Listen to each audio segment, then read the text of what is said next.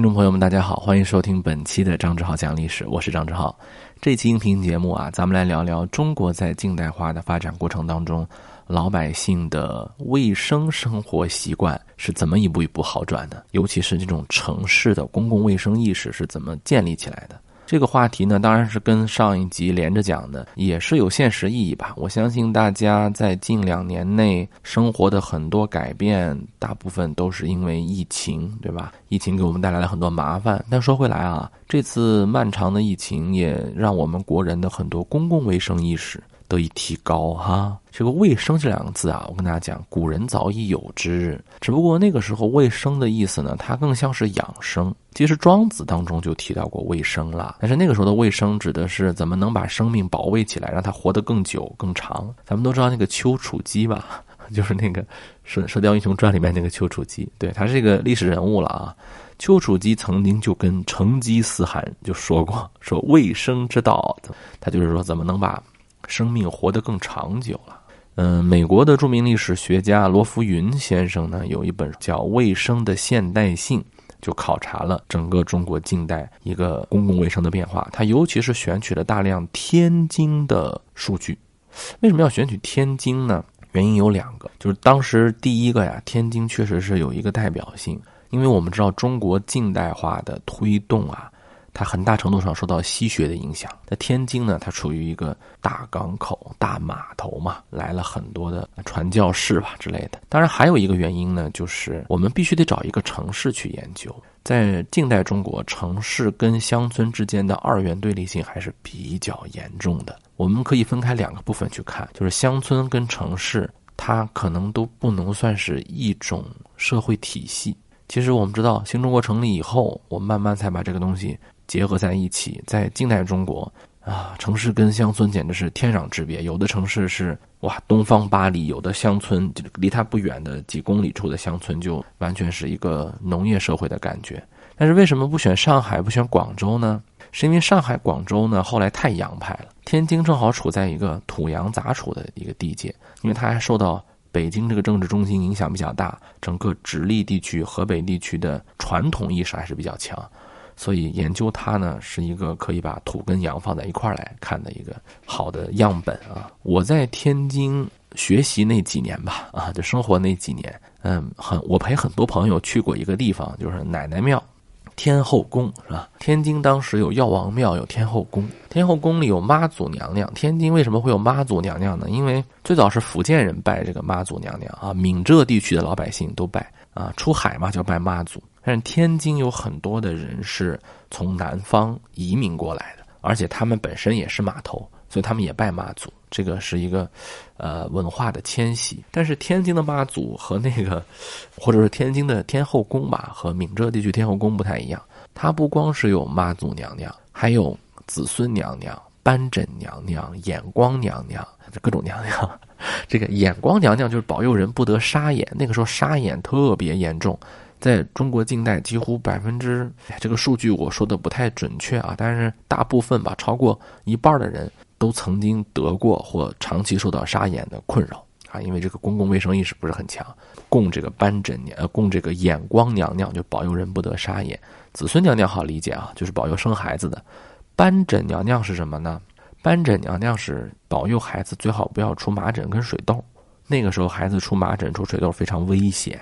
很有可能就夭折了，所以你看那个时候天津主要的防疫工作就是靠拜拜，真的没有办法呀，那有什么办法呢？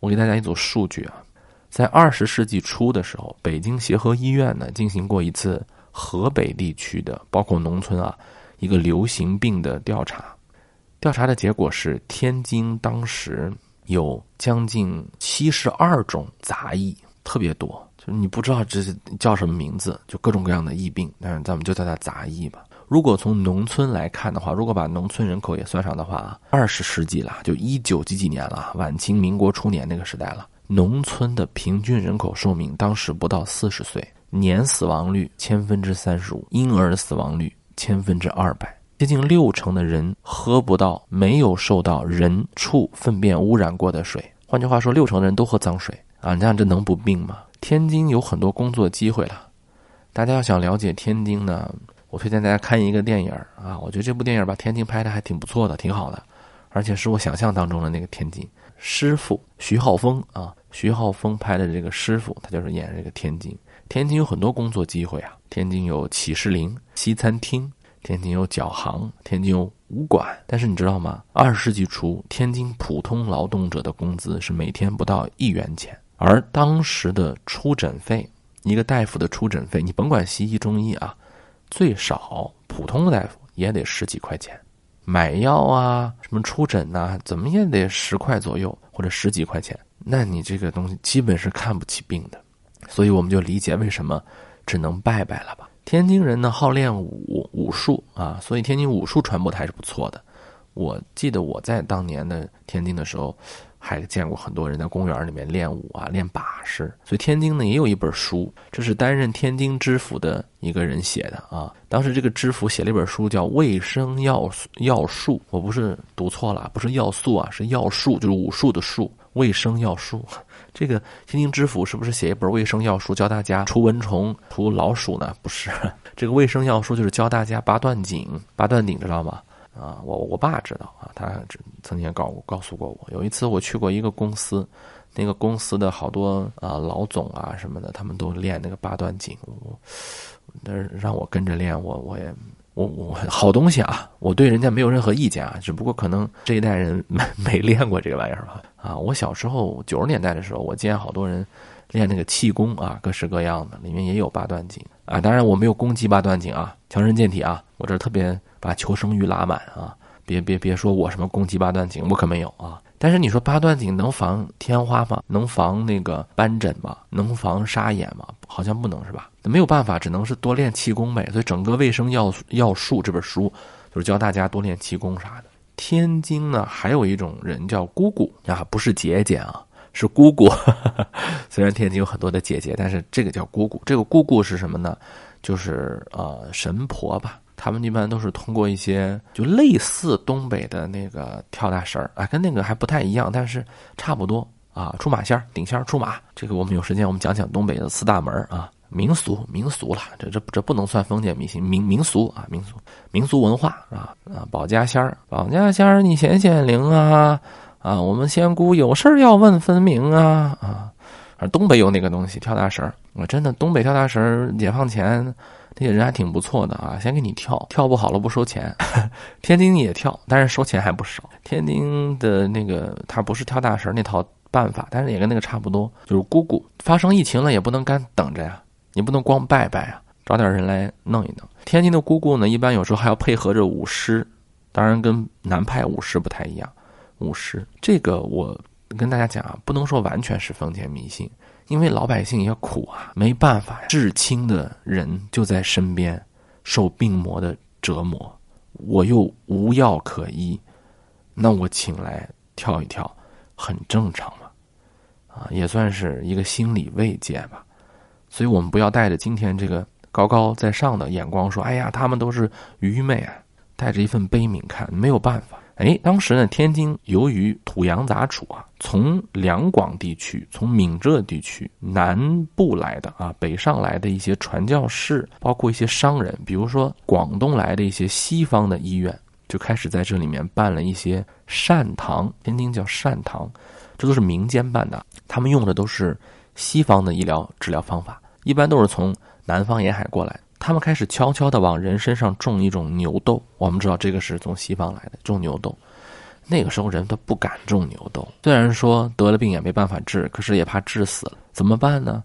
就这些善堂啊，只能从那些天津的流浪儿童先下手，给他们逮过来。流浪儿童嘛，肯定就得病的就更多了，给他们逮过来，然后他们种种这个牛痘。因为他们也没有什么监护人，让他们种，他们就种呗。老百姓一看，哎呀，这流浪儿童种了也没死，还好了，啊，慢慢的，大大家才觉得，哦，这个是可以信赖的。所以，很多在当时十九世纪末的天津的一些大商人呐，和一些西方的传教士啊，开的那种宝翅堂啊，什么善堂啊，在当地啊，都被称作叫牛豆局，就是给老百姓免费种牛豆。当然了，这种事情呢，由民间推动是好了啊。可是呢，它不可能，嗯，把整个城市都有改观，因为它毕竟是民间力量，力量有限。谈到天津，咱就不得不谈到一个词——北洋。北洋这个词呢，很多时候就是指天津。你看，天津有北洋大学堂，是吧？北洋什么北洋那个，好多都是说说的是天津，因为确实啊，当时的这个传统的称法就把这个地方叫北。说到北洋，那就得还有一个词，就是洋务运动。对喽，洋务运动跟天津可分不开。两次鸦片战争后呢，主要的北方的洋务运动的中心就是在天津。当时大量的西方的传教士啊、医院啊，主要就是在天津开设他们的医院诊所。有人做过统计，在一九零五年，就是废除科举制那一年啊，一九零五年，整个中国国内已经有西方的医院一百六十六所，诊所呢就超过二百多所了。当时的江南制造总局的翻译啊，他翻译了一本叫《化学卫生论》。这本书里面第一次用“卫生”这个字来定义现代医学上的清洁和健康，而不把它定义为一种长寿的东西了。这个观念的宣传就得得益于当时住在天津的一位大学问家、近代思想家梁启超。梁启超在这时他提出了一个响亮的口号，我们可以把它称作为叫做“医学救国”。或者叫卫生救这个卫生救国口号，如果细算起来的话，是一个留洋回来的医学家在天津创办了一个卫生杂志，这个杂志名称叫《卫生杂志》，他提出来这个卫生救国的口号。像梁启超这样的人呢，就大力的宣传，因为梁启超在当时的名声是非常大的。他当时就说：“他说我研究过近代欧洲社会，你看见欧洲社会啊，人均寿命很长，人口不断上涨，这都是因为人家欧洲啊。”科学昌明，医学、营养学不断在进步，而且衣食住行啊，样样都很讲究，其实就是很卫生。所以，我们中华民族要振兴人民体质，要卫生救国。因为当时嘛，很多事情都跟救国联系在一起。我们今天可能觉得卫生救国听起来怪怪的，但是一点都不怪。大家想一想，鲁迅一开始不是就去学医了吗？毛泽东同志早期的时候也曾经大力的提倡体育救国呀。因为当时那个东亚病夫的帽子扣在我们头上，真的是时间太长了。很多的先进青年有识之士，在他最初的那个印象当中，中国就是因为中国很多羸弱的国民确实是跟西方不太一样，所以提出体育救国、卫生救国、健康救国，非常的顺理成章。只不过后来嘛，啊，鲁迅先生发现你光拯救身体是不行的，还得拯救灵魂。毛泽东同志后来也是嘛。要解放我们的思想，当然这都是后话。但是“卫生救国”这个口号确实是提出来了。有人算过一个账，说这个卫生啊，真的不光是每一个人的健康。中国现在由于卫生条件不行，卫生意识差，每年都要损失上亿元。所以这个救国不是虚的口号。而且洋务运动时期啊，很多的大臣呐，像李鸿章啊、张之洞啊，他们都是接受过西医的治疗的，他们知道这个近代医学是好。像在一八八八年，当时的直隶总督、北洋大臣李鸿章就在天津建立了中国第一所官办的近代医学专业教育机构，就是北洋医学堂。在十九世纪末，当时的天津还有一位大名鼎鼎的马，他的诊所虽然不大，但是天津的市民都把他称作马大夫医院。这个马大夫呢，其实叫马根基。他呢是一位苏格兰人，主要是做眼科手术的。据统计，他在天津的六年间治疗了超过三千人，收容住院的就有五百多人，其中啊绝大多数都康复出院了。这位苏格兰的大夫是积劳成疾，在天津去世。他创办的医院就是今天天津市肿瘤医院的前身，就这位马大夫医院。所以你看啊，当时的天津。已经开始悄悄然地萌生出现代城市公共卫生观念。大城市当然有大城市的好，又是医学院，又是马大夫医院。但是大城市在没有建立起公共卫生管理的前提下，也是非常危险。我相信今天的各位听众就十分容易理解这个问题了。你比如说这两年，我们不管到哪儿都得出示健康码。你想想，要是没有健康码的话，咱们现在的疫情得成什么样啊？现在很多出入境都受到严格的管制，大家想想，如果说出入境完全放开，我们的疫情得成什么样啊？所以我们就特别理解当时天津二十多万繁华大城市，好几条运河的终点，那么多从国外来的船只，这么大的一个据点，防疫是多么难。一开始啊，英国人在天津驻军的时候，他们就发现天津为什么瘟疫这么多，很重要的原因就是因为它是一个大码头啊，不管是国内的还是国外的，做生意的、旅游的、办货物的，太多了。近代中国海关几乎就没有检疫，所以不管是多远的病都能传来天津，包括印度的霍乱都可以传到天津来。最初啊，那些帝国主义列强们啊，他只是为了保自己的命，他客观上的推动了咱们国家的这个公共防疫的这个建设。这里面要说明啊，我可是没有给侵略者唱赞歌啊，咱们说的是一个基础事实。英国这侵略者一开始也不是为了保护咱们老百姓，他是为了保护他们自己，他们在那驻军嘛。啊，他们就开始教天津的海关怎么把病人要强制隔离，来了的货物你不能首先就放进来，来的人不能首先放进来，你要检疫，你要消毒。刚刚开始有了这样的意识。天津城市很大的一个改观呢，还有一个原因，就是因为天津的都统衙门在天津各处建立了公共厕所。当然了，这公共厕所是收费的。不论如何，一个城市如果少了随地大小便，少了随地扔垃圾，就会好很多。哎呀，今天我们真的是不能想象，如果说我们还有到处随地大小便的话，这个城市能怎么样？很多年轻的孩子他不理解，说为什么以前的人就可以毫无羞耻心的随地大小便？哎，我还记得我小时候啊，我所在的城市当中，还有那种人当街就可以随地吐痰的，他连避讳都没有，他就直接就吐痰，当时就觉得没什么，当时觉得大家都那样。今天如果有个人他就。冲着你，或者说他就不避你，或者说直接在地上就吐痰，我相信大家都会侧目，都会看他。你看，短短十几年间就有很大的变化呀。你理解了这个变化，我相信你就能大概体会，你就可以体会那个时候的人为什么可以随地大小便，很正常。当时整个天津的都统衙门们就派人去抓谁随地大小便就抓谁，很长一段时间，天津老百姓刚脱了裤子要方便就被抓走了。他都不知道发生了什么，就是要告诉他们不能随地大小便，必须去公厕，或者说你找一个地方去去解决。你随地大小便，对城市的卫生防疫影响太可怕。这儿插一句啊，我之前看过一个电影，是演一个意大利的修道院的影片，其中有一个情节是几个修道院的修女去上厕所，有一个人是从乡下来的，他没见过厕所是什么，他觉得哇，你们好厉害啊，你们都会上厕所呀，太厉害了。其实那个厕所啊，我给你描述一下，那是一个十七世纪的事情啊。那个厕所根本就不叫厕所，它就是一个坑儿，就是粪便的粪坑然后呢，上面铺一个特别长的板子，就像一个大条凳一样，每一个人的位置上挖一个孔，就像是把好几个抽水马桶平着铺起来了。当然底下没有抽水的，就是一个深坑，放下去就行了，对吧？但是为了遮挡呢，防味呢，上面盖了一块板子，板子上。隔一段就掏一个洞，隔一段掏一个洞，大家这样肩并肩的坐着上厕所。你要给我去了，我根本上不出来，太尴尬了。就咱们现在上上厕所还有一个隔板呢，基本上就没有隔板，能想象吗？把所有的隔板全部拆掉，然后把你的抽水马桶全部都挨在一起，而且底下还没有抽水。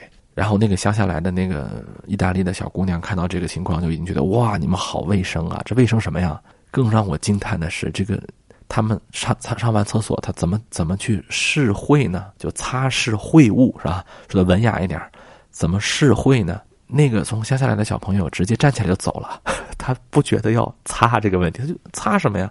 为什么要擦呢？他他就走了。然后他那个修道院的修女就赶紧把他拽来，别别别走别走，你还没有擦呢，拿什么擦呢？你你你以为他很干净吗？他就从他背后的一堆那个干草当中抓了一把。其实那个干草就是被嵌在土里头的一些干草，他就直接抓一把连土带干草的东西，然后去擦。哎呀，我的天哪！就是你让我活到十七世纪，我就疯了，是吧？注意啊，这里要表达的是乡下人看到这么卫生的、这么讲究的生活的一种惊叹。换句话说，那个时候大部分人那就是不擦，你你懂的啊！哇塞，这个天津当时花了很大的功夫解决随地大小便的问题，太可怕了。一九零二年的时候啊，清政府算是收回了天津的一个管理权啊。这个要说一下，天津有很长一段时间是被各种西方列强就共管。一九零二年，清政府算是收回来了。当时坐镇天津的是新任的啊新上任的直隶总督。这个人呢大名鼎鼎，就是袁世凯。这个袁世凯啊，他请来了很多日本的顾问。日本的近代化呢，很长一段时间在卫生这个情况上做的还是不错的。袁世凯请他们来。建立了天津市卫生局啊，这是主要在日本人的顾问的协助下建立的。袁世凯的对这座古老城市的改造真的是下了大功夫。哎呀，我这么说是不是又会有人在这儿说我给袁世凯翻案呢？没有啊，没有啊。我要不要喊一句打倒侵略者，打倒反动派啊？我那我就喊一句吧啊，打倒侵略者，打倒帝国主义列强，打倒日本帝国主义，打倒反动派啊！行了啊，我喊完口号了，我要接着讲了啊。那个我确实是我的立场啊，我的求生欲已经拉满了，好吧？求大家不要杠，好不好？当时的直隶总督袁世凯，他确实是请来了很多各个国家的人都有，他要把这个城市建得很好。大家发现没有？就很多民国时期很多政坛人物都败了，失势了，做不成总理，做不成总统了，复辟也失败了。他们去哪儿呢？去天津。为什么？这么说吧，你在天津生活过，你在中国当时别的地方几乎就没法生活了。起码它有抽水马桶，起码它的城市稍微整洁一些，起码能喝到自来水。当然，那个是有钱人才能喝到自来水啊。当时偌大的天津城，几乎所有的人都喝海河水，海河水全是脏水啊，所有人的那个东西都往海河水里头排啊。而且那个时候的天津城是没有暗沟的，就是没有下水系统，就是明沟。就就那么排。北京在建国初期还有很多的明沟呢，龙须沟看过那个戏剧吧？天津当时哎率先先建了一个地下水排放系统，还有自来水系统。在二十世纪初，天津的各国租界先啊建立了自来水厂，建立了地下水管道排污系统。当然，那个排污系统都排到海河里面了，你海河水就不能喝了。一九零三年，在袁世凯的主持下，第一家。不是完全由租界，而是由中方出资，当然也有外国资本，中外合资吧。一个自来水公司叫济安自来水公司宣告成立。哎呀，鼓掌鼓掌鼓掌鼓掌！你想那个时候要是喝不上水，哎呀，你想想每天喝那种海河水那种脏水，你不要忘了啊！天津不光是有生活的垃圾排放，天津还有工业呢，天津还有做皮子的、做染坊的那些污水都要排呀。你想想吧，哎，真的有了自来水厂，能喝到自来水了。在当时，中国能喝到自来水的城市非常少啊。只不过那个时候自来水很贵。一九零三年，天津开始用警察系统来管理整个城市的公共卫生治安问题。当然，这也是被逼的，因为那个时候咱们国家，哎呀，羸弱嘛，被人欺负，列强不让清政府在天津驻军，你说气人不气人？我们国家自己的国土，他不让驻军，碍着你什么事儿了？反正他就不让。袁世凯很聪明啊，啊，袁世凯脑子多聪明啊，他就灵机一动，他就说：“那你不让我驻军，我就想办法呗。”他就想了个办法，说：“那我就学日本，日本他没有驻军，他叫什么？他叫警察。啊，警察不是军队啊，但是警察也是纪律部队，他也是有有这个枪械，也可以训练啊。到时候我打仗我也能用得上，对吧？其实就是他在他的北洋新军当中选拔了一些士兵，就成了警察局。这个你说警察对卫生有有什么办有什么好处呢？当然好了，首先抓那个随地大小便的人不就更多了吗？还有抓不要偷水的，关键还得抓防疫。以前的人啊，以前的很多商家呀，包括百姓啊，他们自己都不太注意这个，包括肉食类的防疫工作，检查市面上有没有过期的食品，有没有那些走街串巷号称能治百病的姑姑们。因为你把他们取缔了，才能让老百姓知道你有病得看病嘛。还有就是抓流浪汉，这很残忍啊，但也得抓。为什么？因为流浪汉如果得了病，你没人管，他也是一个隐患，到时候也会给城市带来负担。当然了，这个流浪汉呢，在呃天津也不是完全抓起来啊，也是要给他们一些活儿干。你比如说一些城市的清理工作，最初就是流流浪汉来干的，包括一些没有人收的死尸，也是流浪汉来背的啊。因为那个死尸要是没人管，那更可怕。还有一个特点，就得说说天津的学校了。天津啊，有一个很著名的学校，就是南开大学，对吧？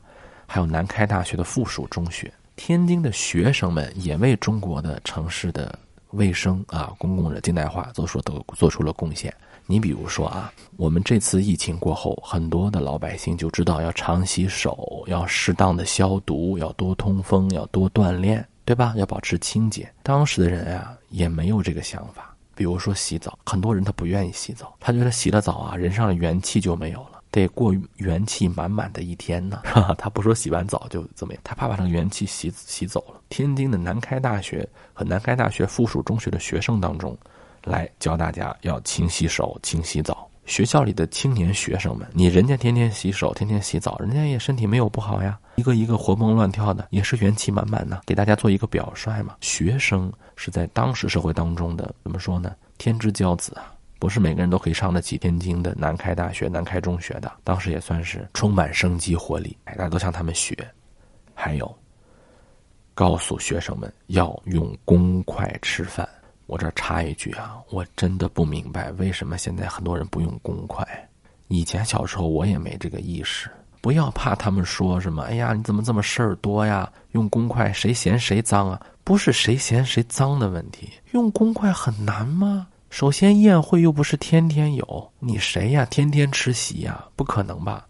吃席吃宴的机会本来就不多，该麻烦他就要麻烦。那个时候啊，二十世纪初啊，人家天津南开大学、南开中学的学生们就带头用公筷了。这都二零二二年了，请大家用公筷吧。就算您没有那个意识，当席间有人提出用公筷的时候，请对人家报以善意的目光吧，不要说人家矫情好吗？尤其是收听我节目的各位，我希望从我做起，好吧？有宴请的习惯的时候，咱们就用公筷。挺好嘛，向二十世纪初天津南开大学和中学的学生们学习，多好呀！罗福云教授的《卫生与现代性》当中给出一组数据啊，说到了二十世纪三十年代中期，平均每年在天津都有八万多人去注射疫苗。想想今天还有人对疫苗害怕，听到这些话，你这面皮羞臊不羞臊啊？天津真的是在当时中国呀，走在健康卫生前沿的一座城市。最后啊，我希望大家生活的每一个城市、小镇、乡村都能有良好的公共卫生氛围。我们每一个人都可以养成现代化的、健康的卫生习惯。好，这一讲我们就聊到这里，下一期我们再见。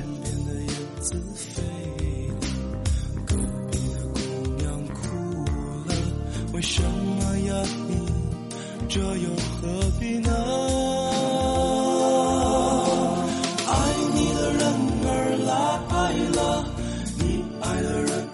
走了，孤独的云儿飘着，是谁在不停的唱？